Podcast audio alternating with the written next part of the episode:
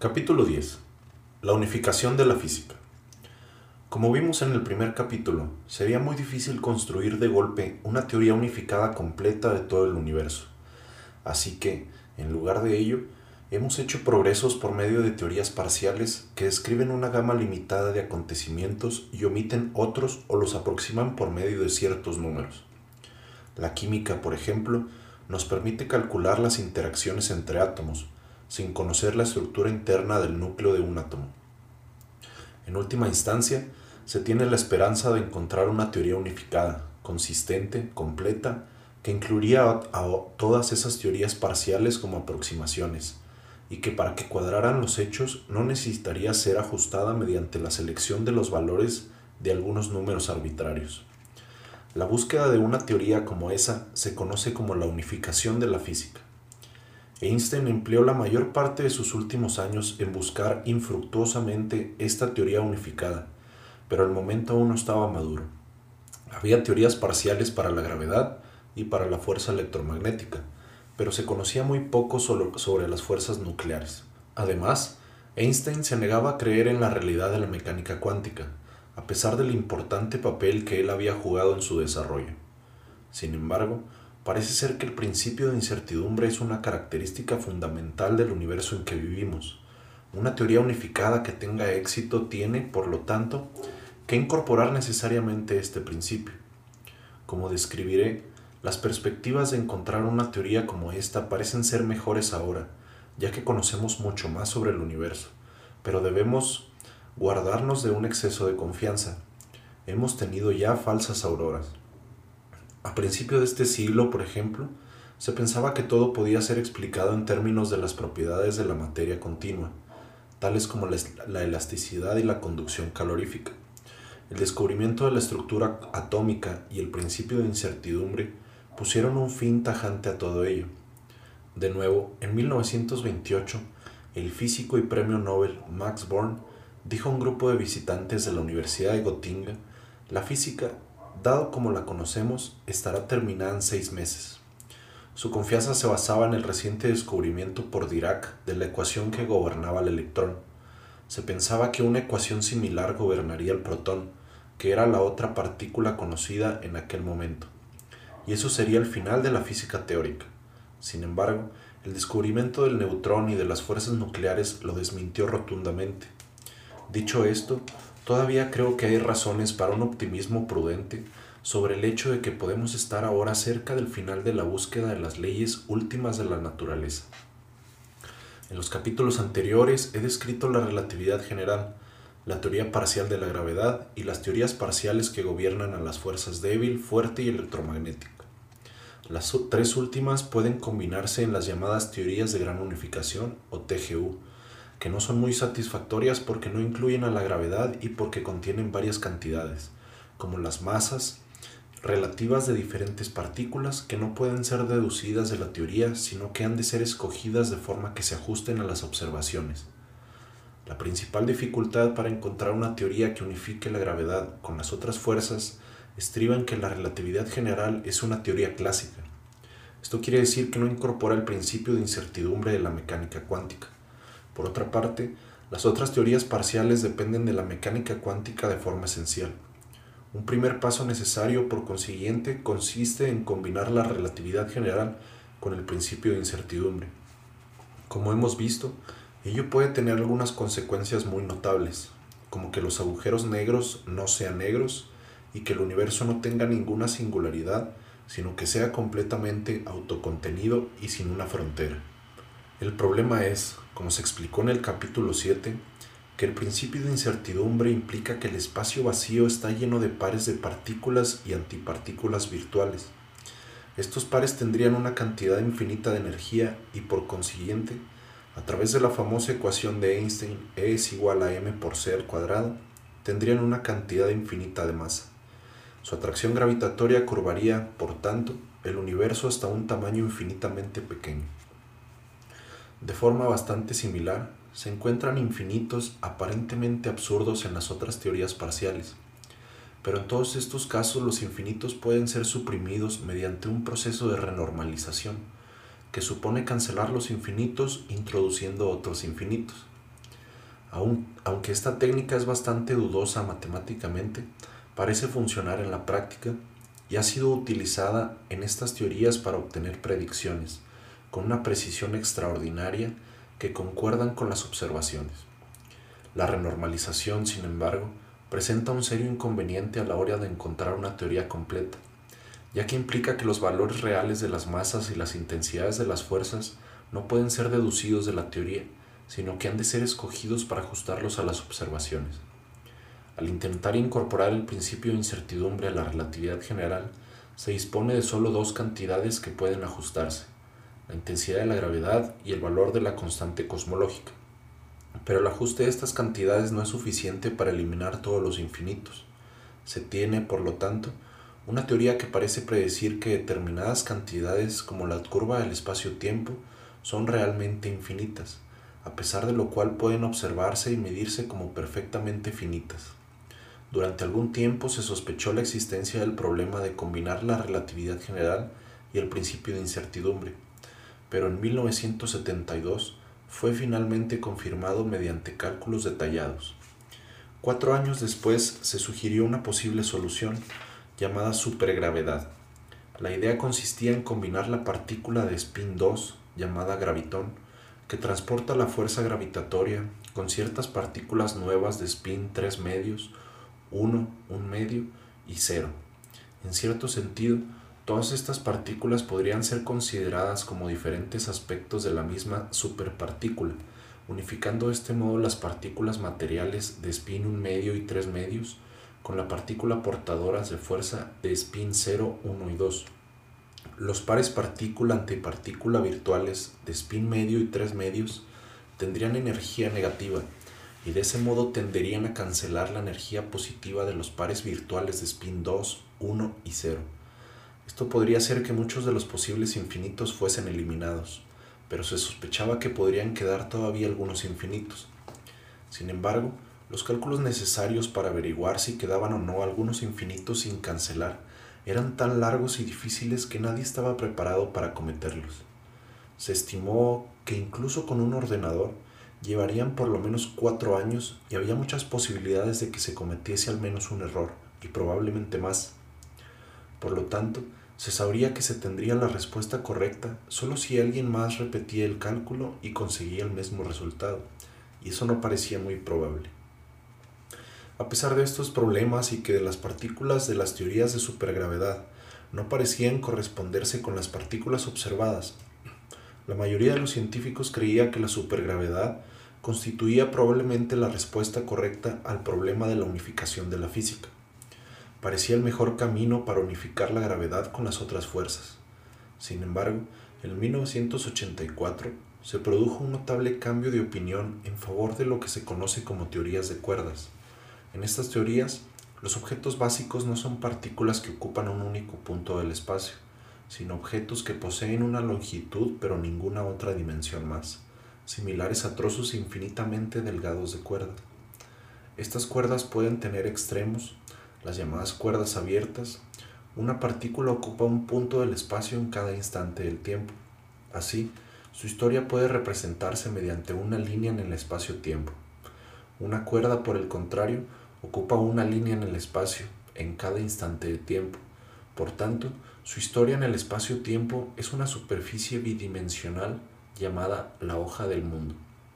Cualquier punto en una hoja del mundo puede ser descrito mediante dos números, uno especificando el tiempo y el otro la posición del punto sobre la cuerda. La hoja del mundo de una cuerda abierta es una cinta. Sus bordes representan los caminos a través del espacio-tiempo de los extremos de la cuerda. La hoja del mundo de una cuerda cerrada es un cilindro o tubo.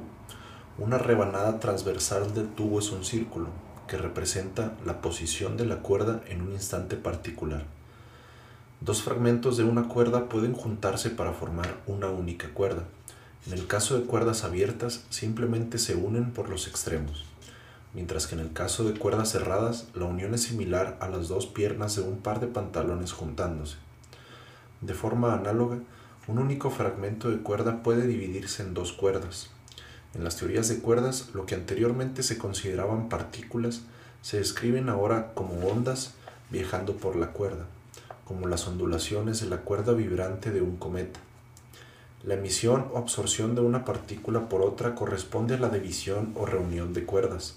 Por ejemplo, la fuerza gravitatoria del Sol sobre la Tierra se describe en las teorías de partículas como causada por la emisión de un gravetón por una partícula en el Sol y su absorción por una partícula en la Tierra. En la teoría de cuerdas, ese proceso corresponde a un tubo o cañería en forma de H. La teoría de cuerdas, en cierto modo, se parece bastante a la fontanería. Los dos lados verticales de la H corresponden a las partículas en el Sol y en la Tierra, y el larguero transversal corresponde al gravitón que viaja entre ellas. La teoría de cuerdas tiene una historia curiosa. Se inventó a finales de los años 60 en un intento de encontrar una teoría para describir la interacción fuerte. La idea consistía en que partículas como el protón y el neutrón podían ser consideradas como ondas en una cuerda. La interacción fuerte entre las partículas correspondería a fragmentos de cuerda que se extenderían entre otros trozos de cuerda, como en una tela de araña. Para que esta teoría proporcionase el valor observado para la interacción fuerte entre partículas, las cuerdas tenían que ser como tiras de goma con una tensión de alrededor de 10 toneladas.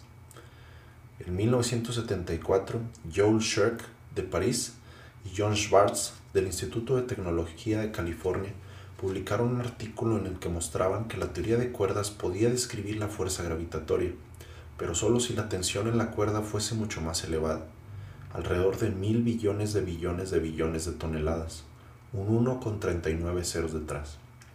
Las predicciones de la teoría de cuerdas serían las mismas que las de la relatividad general a escalas de longitudes normales, pero diferirían a distancias muy pequeñas, menores que una milésima de una millonésima de billonésima de billonésima de centímetro. Un centímetro dividido por un 1 con 33 ceros detrás. Su trabajo no recibió mucha atención, sin embargo, debido a que justo en aquel momento la mayoría de las personas abandonaban la teoría de cuerdas original para la interacción fuerte, en favor de la teoría basada en los quarks y los gluones, se parecía ajustarse mucho mejor a las observaciones. Shirk murió en circunstancias trágicas. Padecía diabetes y sufrió un coma en un momento en que no había nadie cerca de él para ponerle una inyección de insulina. Así, Schwarz se quedó solo como defensor casi único de la teoría de cuerdas, pero ahora con un valor propuesto para la tensión de la cuerda mucho más elevado.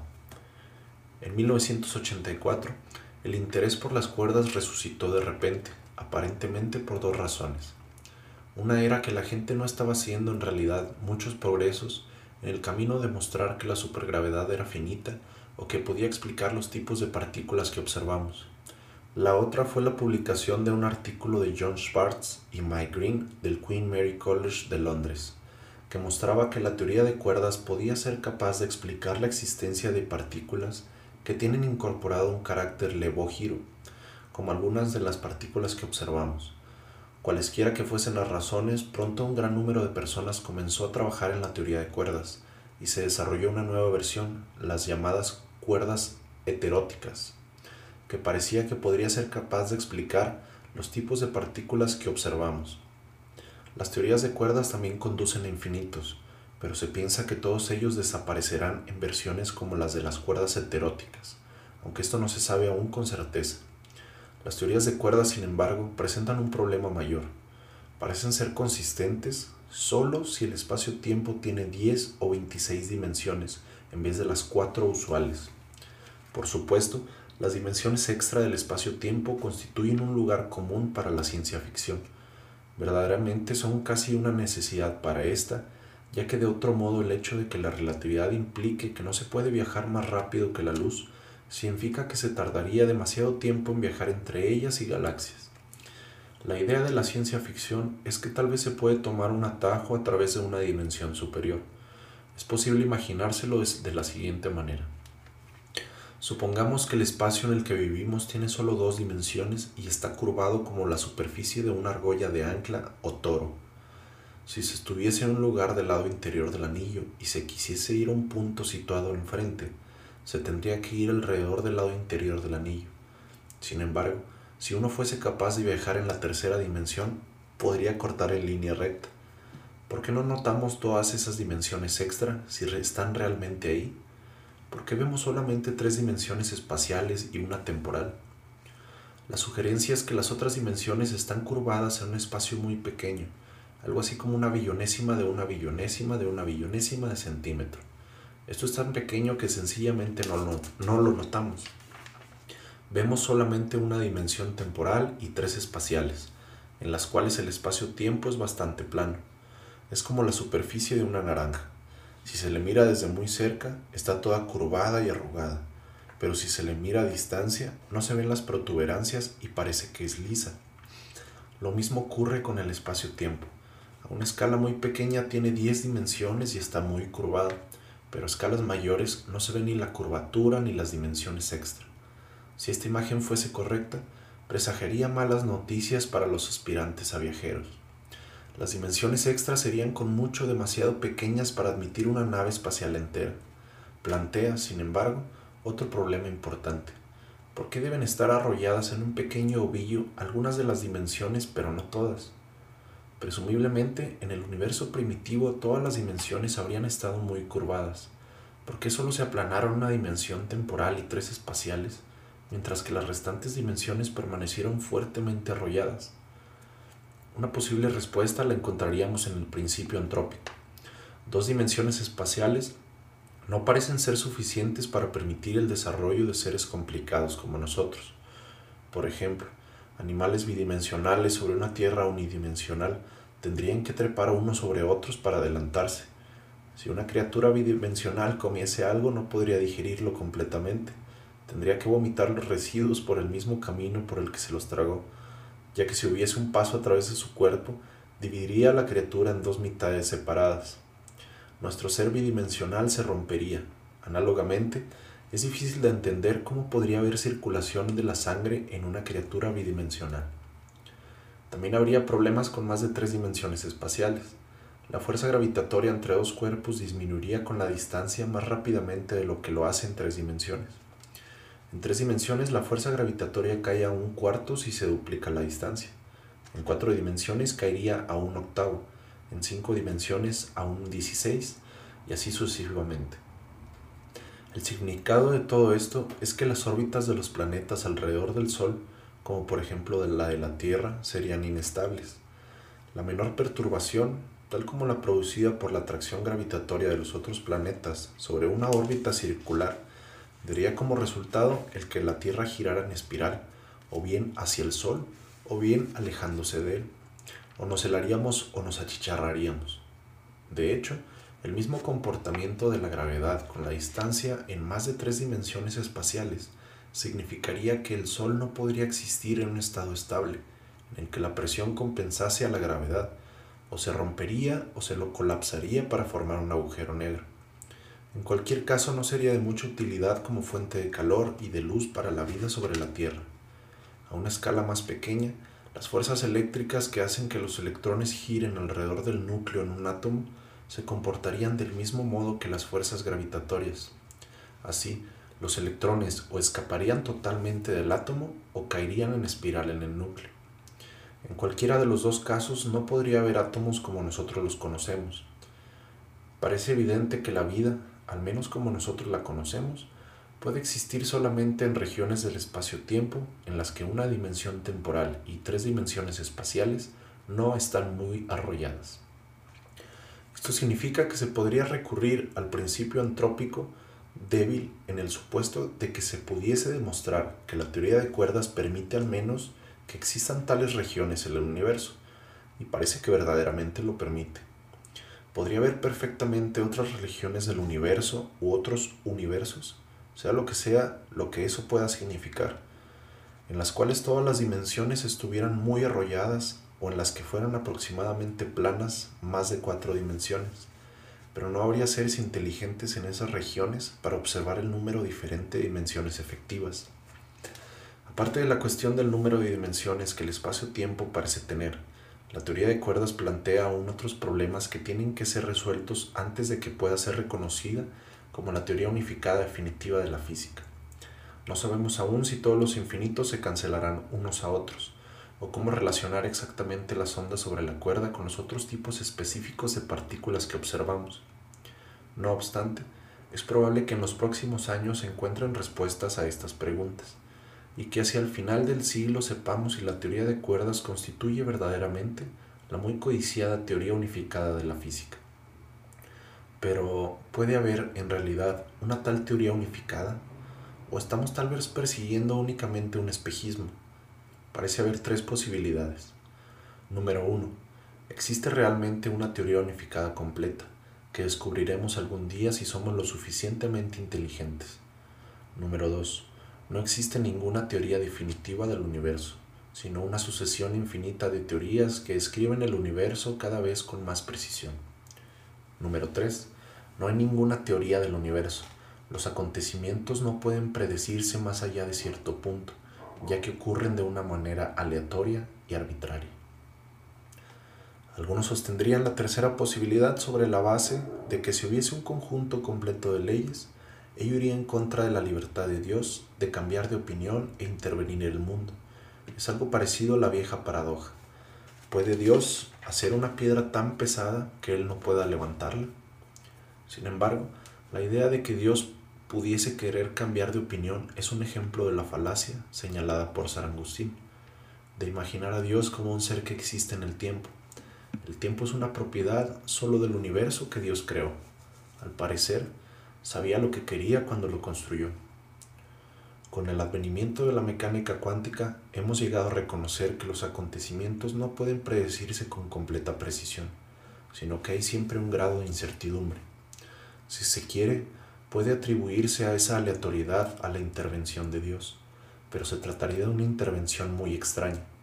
No hay ninguna evidencia de que esté dirigida hacia ningún propósito. Si tuviera alguno no sería, por definición, aleatoria. En los tiempos modernos hemos eliminado de hecho la tercera posibilidad, redefiniendo el objeto de la ciencia. Nuestra intención es formular un conjunto de leyes que nos permitan predecir acontecimientos solo hasta el límite impuesto por el principio de incertidumbre. La segunda posibilidad, la de que exista una sucesión infinita de teorías más y más refinadas, está de acuerdo con toda nuestra experiencia hasta el momento. En muchas ocasiones hemos aumentado la sensibilidad de nuestras medidas o hemos realizado un nuevo tipo de observaciones, descubriendo nuevos fenómenos que no eran predichos por la teoría existente, y para explicarlos hemos tenido que desarrollar una teoría más avanzada.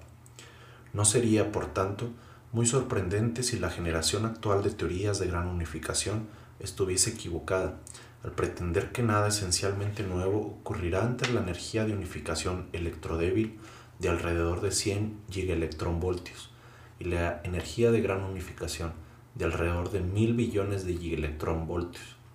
Podríamos, en, en verdad, esperar encontrar varios niveles de estructura más básicos que los quarks y, electrones que ahora consideramos como partículas elementales.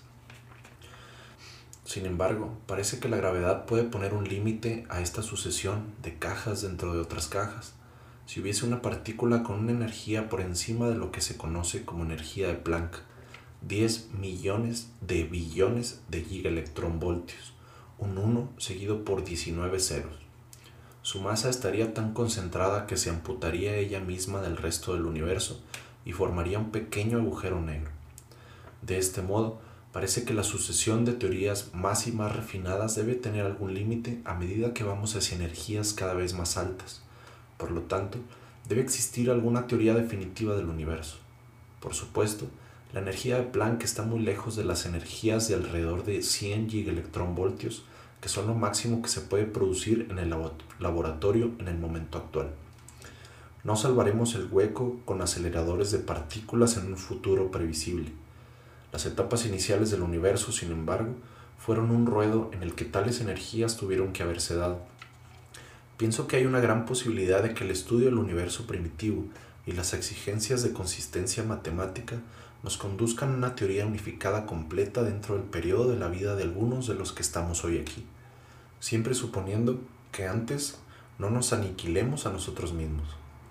¿Qué supondría descubrir realmente la teoría última del universo? Como se explicó en el capítulo 1, nunca podríamos estar suficientemente seguros de haber encontrado verdaderamente la teoría correcta ya que las teorías no pueden ser demostradas, Pero si la teoría fuese matemáticamente consistente e hiciese predicciones que concordasen siempre con las observaciones, podríamos estar razonablemente seguros de que se trataría de la correcta. Llegaría a su fin un largo y glorioso capítulo en la historia de la lucha intelectual de la humanidad por comprender el universo. Pero yo también revolucionaría la comprensión de las leyes que lo gobiernan por parte de las personas corrientes. En la época de Newton, era posible para una persona instruida abarcar todo el conocimiento humano, al menos en términos generales, pero desde entonces el ritmo de desarrollo de la ciencia lo ha hecho imposible, debido a que las teorías están siendo modificadas continuamente para explicar nuevas observaciones. Nunca son digeridas debidamente o simplificadas de manera que la gente común pueda entenderlas. Es necesario ser un especialista e incluso entonces solamente se puede tener la esperanza de dominar correctamente una pequeña parte de las teorías científicas. Además, el ritmo de progreso es tan rápido que lo que se aprende en la escuela o en la universidad está siempre algo desfasado. Solo unas pocas personas pueden ir al paso del rápido avance de la frontera del conocimiento y tienen que dedicar todo su tiempo a ello y especializarse en un área reducida. El resto de la población tiene poca idea de los adelantos que se están haciendo o de la expectación que están generando. Hace 70 años, si tenemos que creer a Eddington, solo dos personas entendían la teoría general de la relatividad. Hoy en día, decenas de miles de graduados universitarios la entienden y a muchos millones de personas les es al menos familiar la idea. Si se descubriese una teoría unificada completa, sería solo una cuestión de tiempo el que fuese digerida y simplificada del mismo modo que enseñada en las escuelas, al menos en términos generales. Todos seríamos capaces entonces de poseer alguna comprensión de las leyes que gobiernan el universo y son responsables de nuestra existencia. Incluso si descubriésemos una teoría unificada completa, ello no significaría que fuésemos capaces de predecir acontecimientos en general por dos razones. La primera es la limitación que el principio de incertidumbre de la mecánica cuántica establece sobre nuestra capacidad de predicción. No hay nada que podamos hacer para, para darle la vuelta a esto. En la práctica, sin embargo, esta primera limitación es menos restrictiva que la segunda. Esta surge del hecho de que no podríamos resolver exactamente las ecuaciones de la teoría, excepto en situaciones muy sencillas. Incluso no podemos resolver exactamente el movimiento de tres cuerpos en la teoría de la gravedad de Newton, y la dificultad aumenta con el número de cuerpos y la complejidad de la teoría. Conocemos ya las leyes que gobiernan el comportamiento de la materia en todas las condiciones excepto en las más extremas. En particular, conocemos las leyes básicas que subyacen bajo toda la química y la biología. Ciertamente, aún no hemos reducido estas disciplinas al estado de problemas resueltos. Hemos tenido, hasta ahora, poco éxito prediciendo el comportamiento humano a partir de ecuaciones matemáticas. Por lo tanto, incluso si encontramos un conjunto completo de leyes básicas, Quedará todavía para los años venideros la tarea intelectualmente retadora de desarrollar mejores métodos de aproximación, de modo que podamos hacer predicciones útiles sobre los resultados probables en situaciones complicadas y realistas.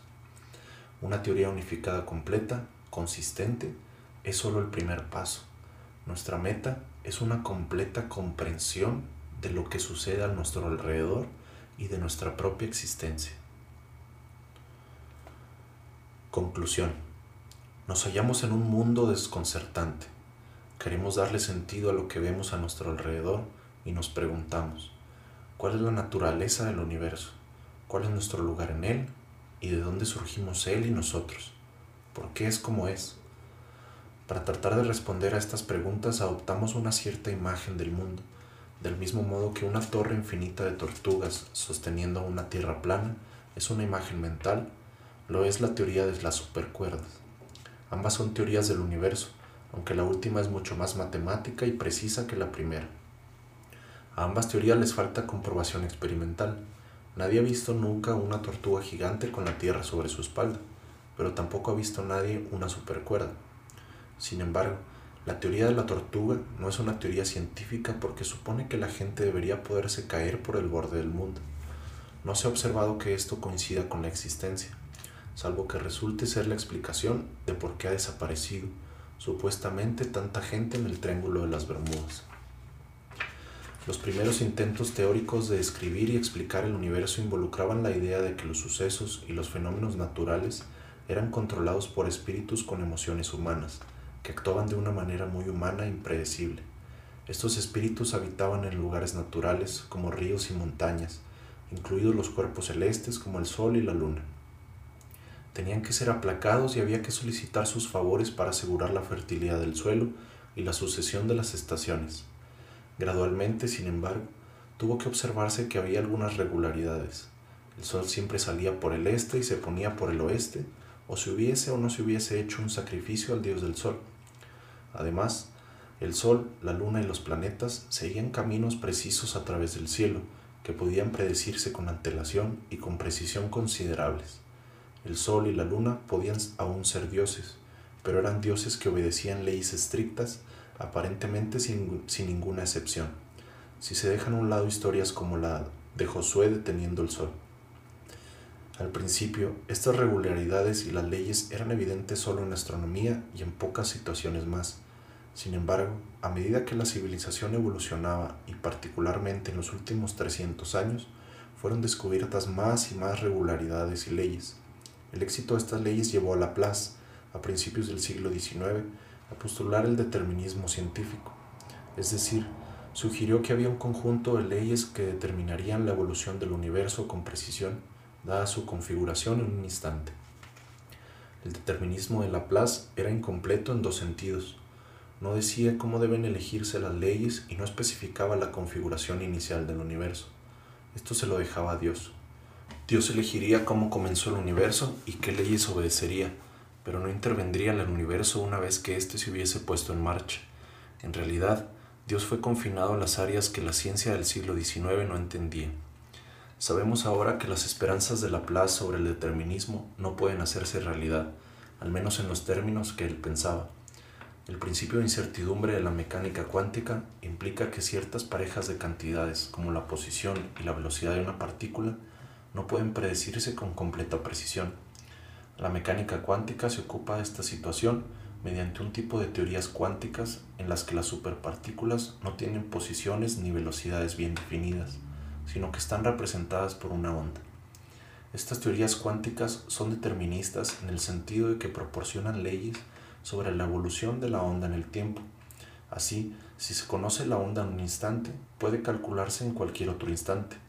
El elemento aleatorio impredecible entra en juego solo cuando tratamos de interpretar la onda en términos de las posiciones y velocidades de partículas. Pero quizás ese es nuestro error. Tal vez no existan posiciones y velocidades de partículas, sino solo ondas. Se trata simplemente de que intentamos ajustar las ondas a nuestras ideas preconcebidas de posiciones y velocidades. El mal emparejamiento que resulta es la causa de la aparente impredictibilidad. En realidad, hemos redefinido la tarea de la ciencia como el descubrimiento de leyes que nos permitan predecir acontecimientos hasta los límites impuestos por el principio de incertidumbre. Queda, sin embargo, la siguiente cuestión. ¿Cómo o por qué fueron escogidas las leyes y el estado inicial del universo? En este libro he dado especial relieve a las leyes que gobiernan la gravedad, debido a que es la gravedad la que determina la estructura del universo a gran escala a pesar de que es la más débil de las cuatro categorías de fuerzas. Las leyes de la gravedad eran incompatibles con la perspectiva mantenida hasta hace muy poco de que el universo no cambia con el tiempo. El hecho de que la gravedad sea siempre atractiva implica que el universo tiene que estar expandiéndose o contrayéndose. De acuerdo con la teoría general de la relatividad, tuvo que haber habido un estado de densidad infinita en el pasado, el Big Bang, que habría constituido un verdadero principio del tiempo. De forma análoga, si el universo entero se colapsase de nuevo, tendría que haber otro estado de densidad infinita en el futuro, el Big Crunch, que constituiría un final en el tiempo. Incluso si no se colapsase de nuevo, habría singularidades en algunas regiones localizadas que se colapsarían para formar agujeros negros. Estas singularidades constituirían un final del tiempo para cualquiera que cayese en el agujero negro. En el Big Bang y en las otras singularidades, todas las leyes habrían fallado de modo que Dios aún habría tenido completa libertad para decidir lo que sucedió y cómo comenzó el universo. Cuando combinamos la mecánica cuántica con la relatividad general, parece haber una nueva posibilidad que no surgió antes. el espacio y el tiempo juntos podrían formar un espacio de cuatro dimensiones finito, sin singularidades ni fronteras, como la superficie de la Tierra pero con más dimensiones. Parece que esta idea podría explicar muchas de las características observadas del universo, tales como su uniformidad a gran escala y también las desviaciones de la homogeneidad a más pequeña escala, como las galaxias, estrellas e incluso los seres humanos. Podría incluso explicar la flecha del tiempo que observamos, pero si el universo es totalmente autocontenido, sin singularidades ni fronteras, y es descrito completamente por una teoría unificada, todo ello tiene profundas implicaciones sobre el papel de Dios como creador. Einstein una vez se hizo la pregunta, ¿cuántas posibilidades de elección tenía Dios al construir el universo? Si la propuesta de la no existencia de fronteras correcta, no tuvo ninguna libertad en absoluto para escoger las condiciones iniciales. Habría tenido todavía, por supuesto, la libertad de escoger las leyes de que el universo obedecería. Esto, sin embargo, pudo no haber sido realmente una verdadera elección. Puede muy bien existir solo una o un pequeño número de teorías unificadas completas, tales como la teoría de las cuerdas heteróticas, que sean autoconsistentes y que permitan la existencia de estructuras tan complicadas como seres humanos que puedan intervenir las leyes del universo e interrogarse acerca de la naturaleza de Dios. Incluso si hay solo una teoría unificada posible, se trata únicamente de un conjunto de reglas y de ecuaciones. ¿Qué es lo que insufla fuego de las ecuaciones y crea un universo que puede ser descrito por ellas? El método usual de la ciencia de construir un modelo matemático no puede responder las preguntas de por qué debe haber un universo que sea descrito por el modelo. ¿Por qué atraviesa el universo por todas las dificultades de la existencia? ¿Es la teoría unificada tan convincente que ocasiona su propia existencia? ¿O necesita un creador? Y si es así, ¿tiene este algún otro efecto sobre el universo? ¿Y quién lo creó a él? Hasta ahora, la mayoría de los científicos han estado demasiado ocupados como el desarrollo de nuevas teorías que describen cómo es el universo para hacerse la pregunta de ¿por qué? Por otro lado, la gente cuya ocupación es preguntarse ¿por qué? los filósofos no han podido avanzar al paso de las teorías científicas. En el siglo XVIII, los filósofos consideraban todo el conocimiento humano, incluida la ciencia, como su campo y discutían cuestiones como ¿tuvo el universo un principio? Sin embargo, en los siglos XIX y XX, la ciencia se hizo demasiado técnica y matemática para ellos y para cualquiera, excepto para unos pocos especialistas. Los filósofos redujeron tanto el ámbito de, sus indagaciones que Wittgenstein, el filósofo más, más famoso de este siglo, dijo, la única tarea que le queda a la filosofía es el análisis del lenguaje. Qué distancia desde la gran tradición filosófica de Aristóteles a Kant. No obstante, si descubrimos una teoría completa, con el tiempo, habrá de ser en sus líneas maestras comprensible para todos y no únicamente para unos pocos científicos.